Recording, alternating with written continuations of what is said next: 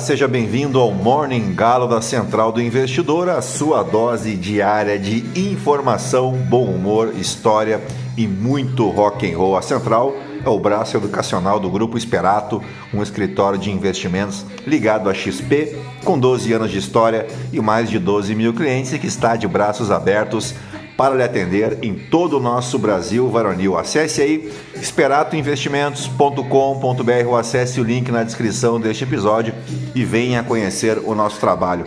Eu sou o Felipe Teixeira e o meu código de assessor de investimentos lá na XP é o 36194. Claro que será um enorme prazer cuidar dos teus investimentos. Ao som de Australian Crown, nós vamos destacar o que de mais importante deve movimentar o mercado financeiro nesta quinta-feira, 19 de outubro. Faltam 73 dias para acabar o ano.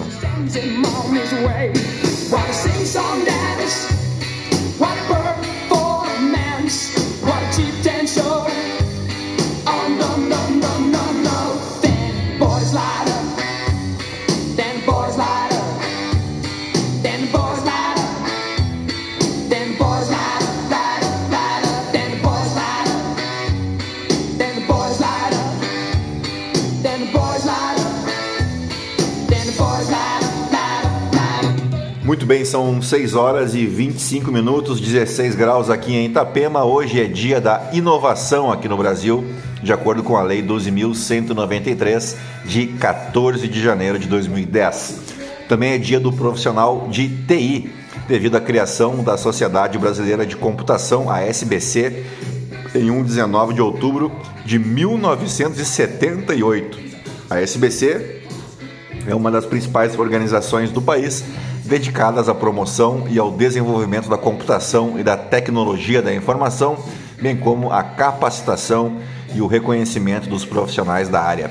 Também é dia do Piauí, que está relacionado ao aniversário da adesão da província do Piauí, a então província do Piauí, à independência do Brasil, que ocorreu em 19 de outubro de 1822 no contexto, é claro, do processo de independência do Brasil em relação a Portugal.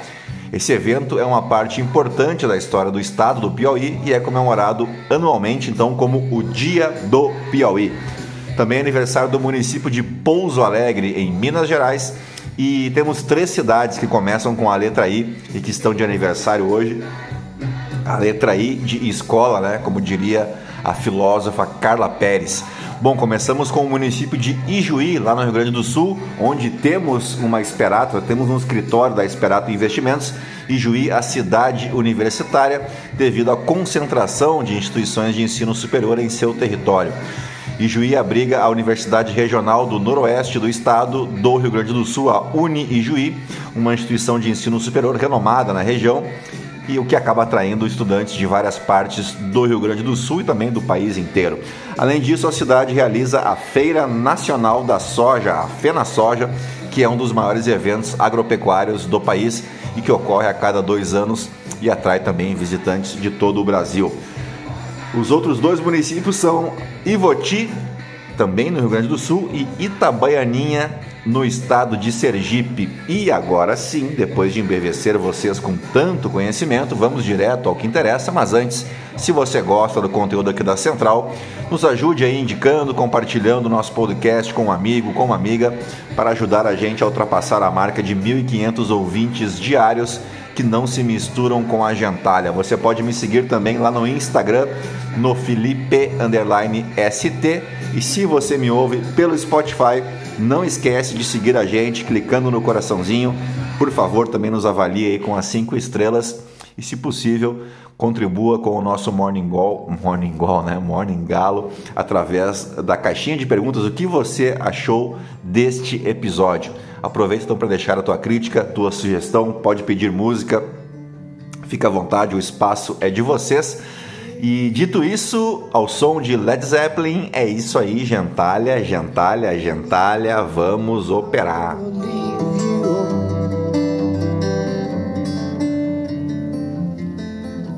I said, baby,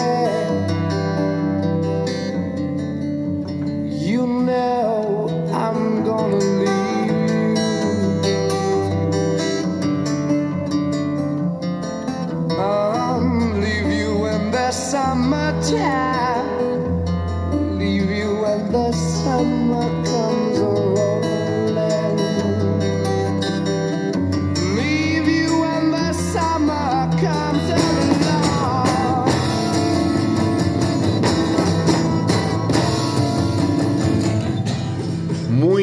bem, a quinta-feira foi de perdas profundas e generalizadas nas principais bolsas asiáticas, com os recém-abertos mercados europeus e os futuros em Wall Street operando na mesma direção. Fazia tempo que eu não abri aqui o meu investing e não estava tudo, absolutamente tudo no vermelho, à medida que os investidores acompanham uma intensificação do esforço diplomático para conter a guerra entre Israel e o Hamas. Os rendimentos dos títulos do governo dos Estados Unidos para 10 anos subiram pelo quarto dia, aproximando-se de atingir 5% pela primeira vez desde 2007. O avanço implacável nos rendimentos reflete as expectativas de que o Federal Reserve deve mesmo manter as taxas de juros em níveis restritivos para esfriar a inflação que ainda persiste acima da meta do Banco Central Americano. O índice europeu Stock 600 cai mais de 1% e os futuros de ações dos Estados Unidos acompanham as quedas em Wall Street na quarta-feira. Os papéis da Tesla caíram até 4,7% no after, depois que os resultados do terceiro trimestre da fabricante de veículos elétricos desapontaram os acionistas. Por outro lado, as ações da Netflix subiram depois que a empresa de streaming registrou o seu melhor trimestre em crescimento de assinantes em muitos anos. No Oriente Médio, o secretário-geral das Nações Unidas, Antônio Guterres, deverá chegar ao Egito um dia depois da visita do presidente dos Estados Unidos, Joe Biden, a Israel, enquanto o primeiro-ministro britânico, Rishi Sunak, iniciou uma viagem de dois dias à região. A atenção dos investidores volta-se mais tarde para os dados dos Estados Unidos para novas leituras sobre a economia. O presidente do Fed, Jerome Powell, encerra outro dia repleto de discursos de autoridades do Banco Central americano.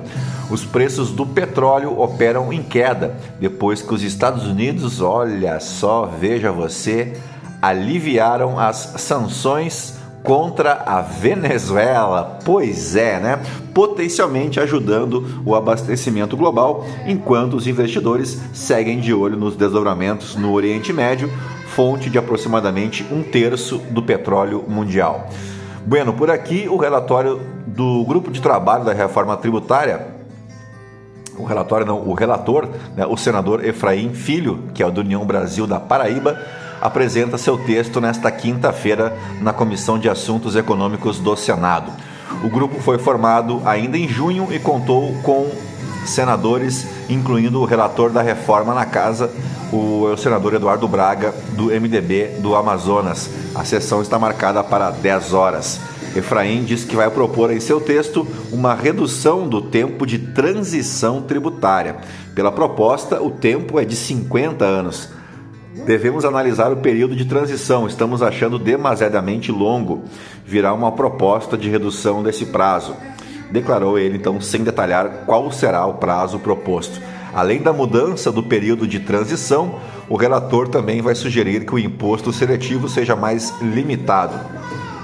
Abre aspas, o encalce do que a Câmara propôs traz um conceito muito alargado, pouco transparente e que causa insegurança jurídica, disse aí então o Efraim Filho. Uh, de fato, 50 anos realmente parece muita coisa, né, num recorte da história que nós estamos vivendo agora, em que em 10 anos muita coisa acontece, né? muitas revoluções tecnológicas acontecem em uma década. Enfim, vamos adiante para as principais manchetes dos portais de notícia no Brasil e no mundo, ainda ao som de Led Zeppelin.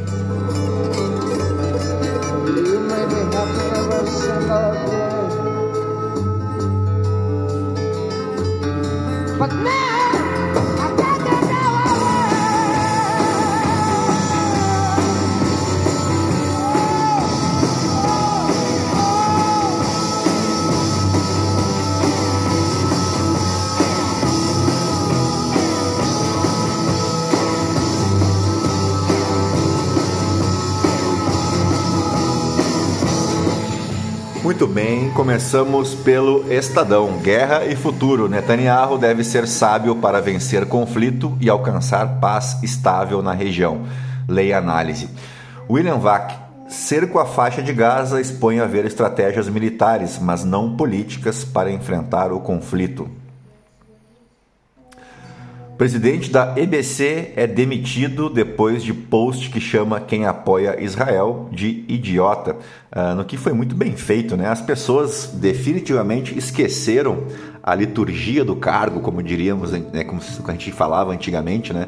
Puxa, você é um funcionário público, está à frente de uma empresa pública, você precisa tomar alguns cuidados, não pode usar o Twitter como se fosse uma pessoa normal, né? Uma pessoa comum. Uh, e a gente vê isso em todas as esferas, uh, seja do executivo, do judiciário, do legislativo, as pessoas perderam a noção né, do que elas representam. Vamos adiante, eleições na Argentina, Buenos Aires, a cidade que escolheu Bullrich e rejeita El Loco Milei. Libertário encontra dificuldade em atrair o maior eleitorado do país, que historicamente tende a candidatos conservadores. Uh, Sabesp privatização próxima e recuo na B3 abrem janela de compra. Projeto que regula apostas pode frustrar a arrecadação do governo, diz Instituto de Jogos. Juiz desafeto de Moro admite conduta imprópria em acordo com CNJ e desiste de reassumir Lava Jato. Apio diz que pedirá para ir para a vara menos polêmica. Bradesco e Americanas ficam perto de acordo e concordam com suspensão de processo. Tarcísio veta mais projetos em 10 meses do que Dória e Garcia nos últimos dois anos. China apostou tudo no mercado imobiliário, agora sua economia está pagando o preço. Vamos para a Folha de São Paulo. Último voo da primeira fase de resgate de brasileiros em Israel pousa no Rio. Para obter a paz é preciso assassinar os assassinos, diz porta-voz das forças de Israel. Banco Mundial diz que devolver imposto beneficia pobres mais que isenção na cesta básica. Cashback pode superar 300 reais por mês para baixa renda. Isso tudo no contexto da reforma tributária. TSE Tribunal livrou Bolsonaro de punição sobre lives após ter apontado impacto em 2022. Juiz afastado da Lava Jato deve se livrar de punição após acordo para mudar de área.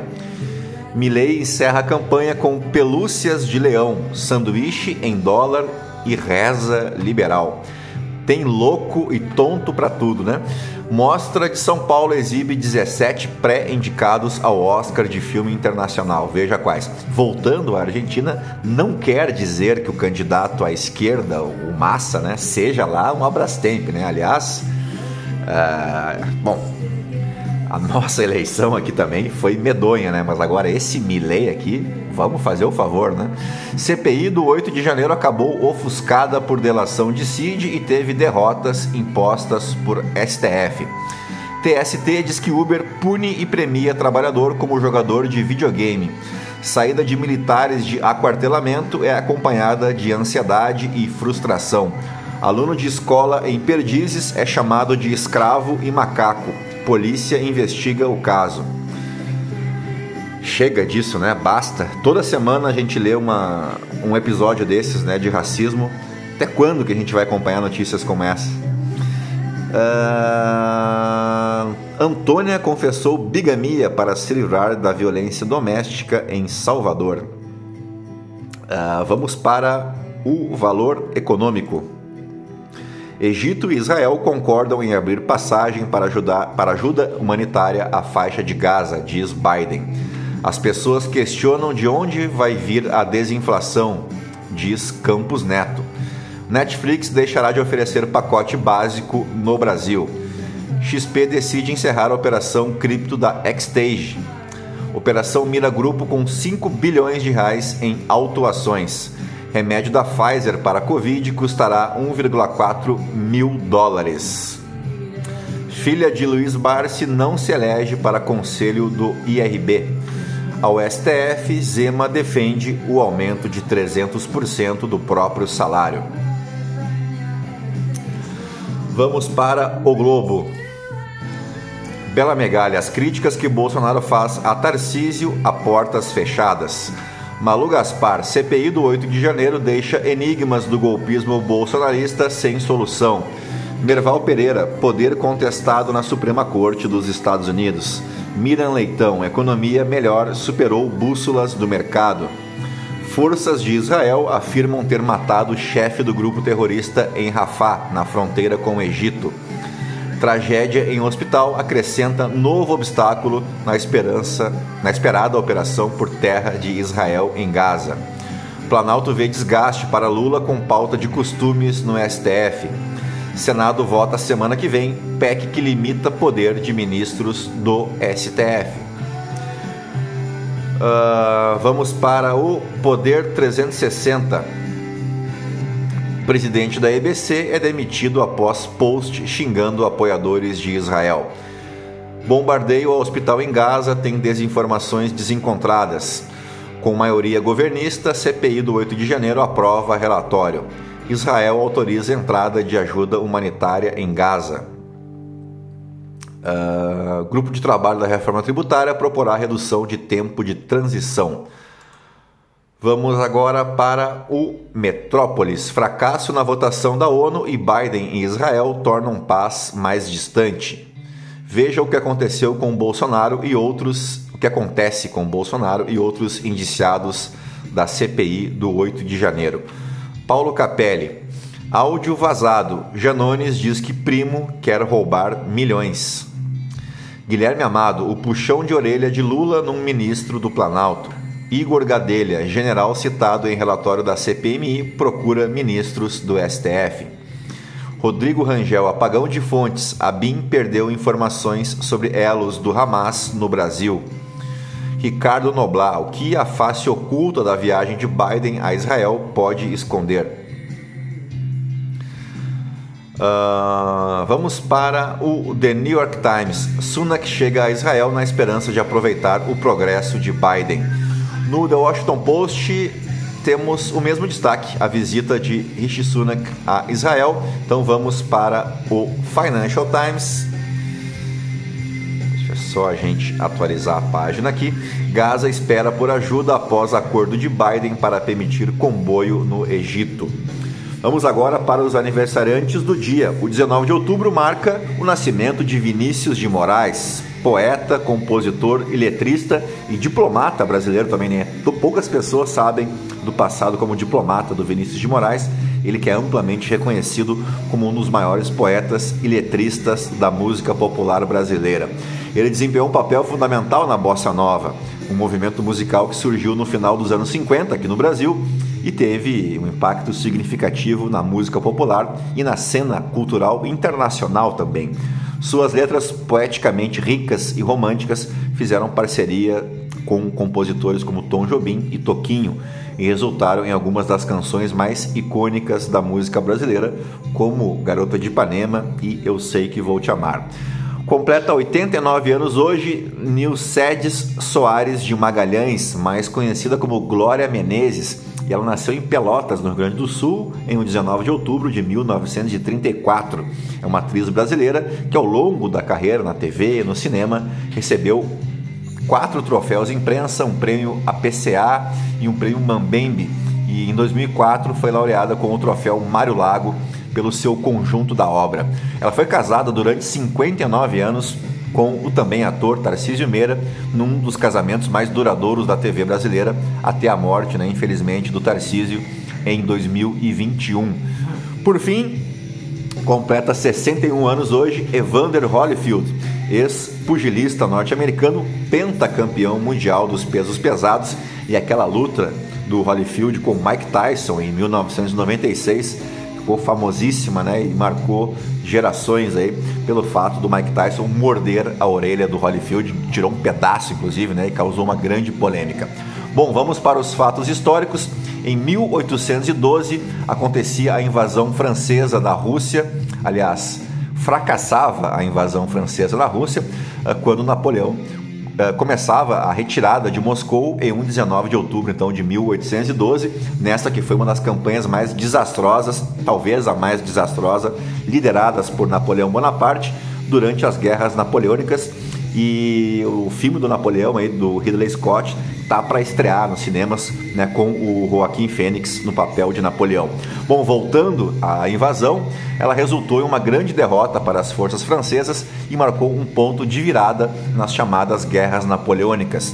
A campanha tinha começado em junho de 1812, quando Napoleão liderou um grande exército composto por soldados franceses e de várias nações aliadas, totalizando mais de 600 mil homens na invasão da Rússia. O objetivo era forçar o czar Alexandre I a aderir ao bloqueio continental, que foi um embargo econômico contra o comércio com a Grã-Bretanha. No entanto, o czar russo adotou uma estratégia de terra arrasada, recuando e destruindo recursos à medida que o exército francês avançava, negando-lhes suprimentos e enfrentando-os apenas ocasionalmente. Nós já falamos aqui sobre alguns incêndios na Rússia, né, nos nossos fatos históricos em episódios anteriores. Conforme o inverno se aproximava, a situação ia se agravando para os franceses.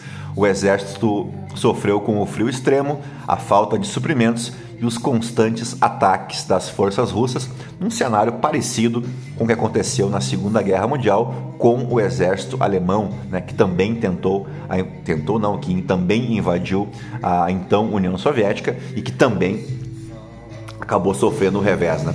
O grande exército de Napoleão foi duramente atingido por doenças, fome e ações militares. A derrota mais significativa ocorreu na Batalha de Borodino, em setembro de 1812, e foi uma das batalhas mais sangrentas da história. Napoleão continuou a avançar até chegar a Moscou em setembro de 1812, mas descobriu que a cidade havia sido abandonada e incendiada pelos russos. Com o inverno se aproximando e sem suprimentos adequados, Napoleão decidiu recuar. A retirada foi devastadora, com inúmeras baixas devido ao frio extremo, as doenças e os ataques russos. Ao final, apenas uma fração do grande exército sobreviveu à retirada, marcando então uma das maiores derrotas de Napoleão. Essa campanha enfraqueceu de forma significativa todo o poderio militar francês e foi um fator crucial em sua subsequente derrota nas guerras napoleônicas. A derrota na Rússia enfraqueceu seu domínio na Europa e as nações europeias se uniram contra ele na Guerra da Sexta Coalizão, que eventualmente levou à queda de Napoleão e ao seu exílio para a ilha de Elba dois anos mais tarde, em 1814. Partimos agora para o ano de 1960. Em 19 de outubro, os Estados Unidos uh, impuseram um embargo comercial quase que total a Cuba, que foi implementado após a Revolução Cubana de 1959, a mesma que levou Fidel Castro ao poder. O embargo foi inicialmente destinado a pressionar o governo cubano e, em particular, a nacionalização de propriedades de empresas e cidadãos dos Estados Unidos em Cuba. Os Estados Unidos proibiram o comércio com o país, o que afetou, claro, significativamente a economia cubana, o que incluiu restrições à importação e exportação de bens e serviços entre ambos os países, além da proibição de viagens. Os americanos enfrentaram restrições para viajar a Cuba. As viagens de turismo foram proibidas, embora tenham ocorrido mudanças nas políticas nos anos seguintes, permitindo certos tipos de viagens, como visitas familiares e viagens educacionais. Os bancos americanos foram proibidos de realizar transações financeiras com instituições cubanas. O embargo também incluiu uma proibição de venda de armas e equipamentos militares para o governo cubano.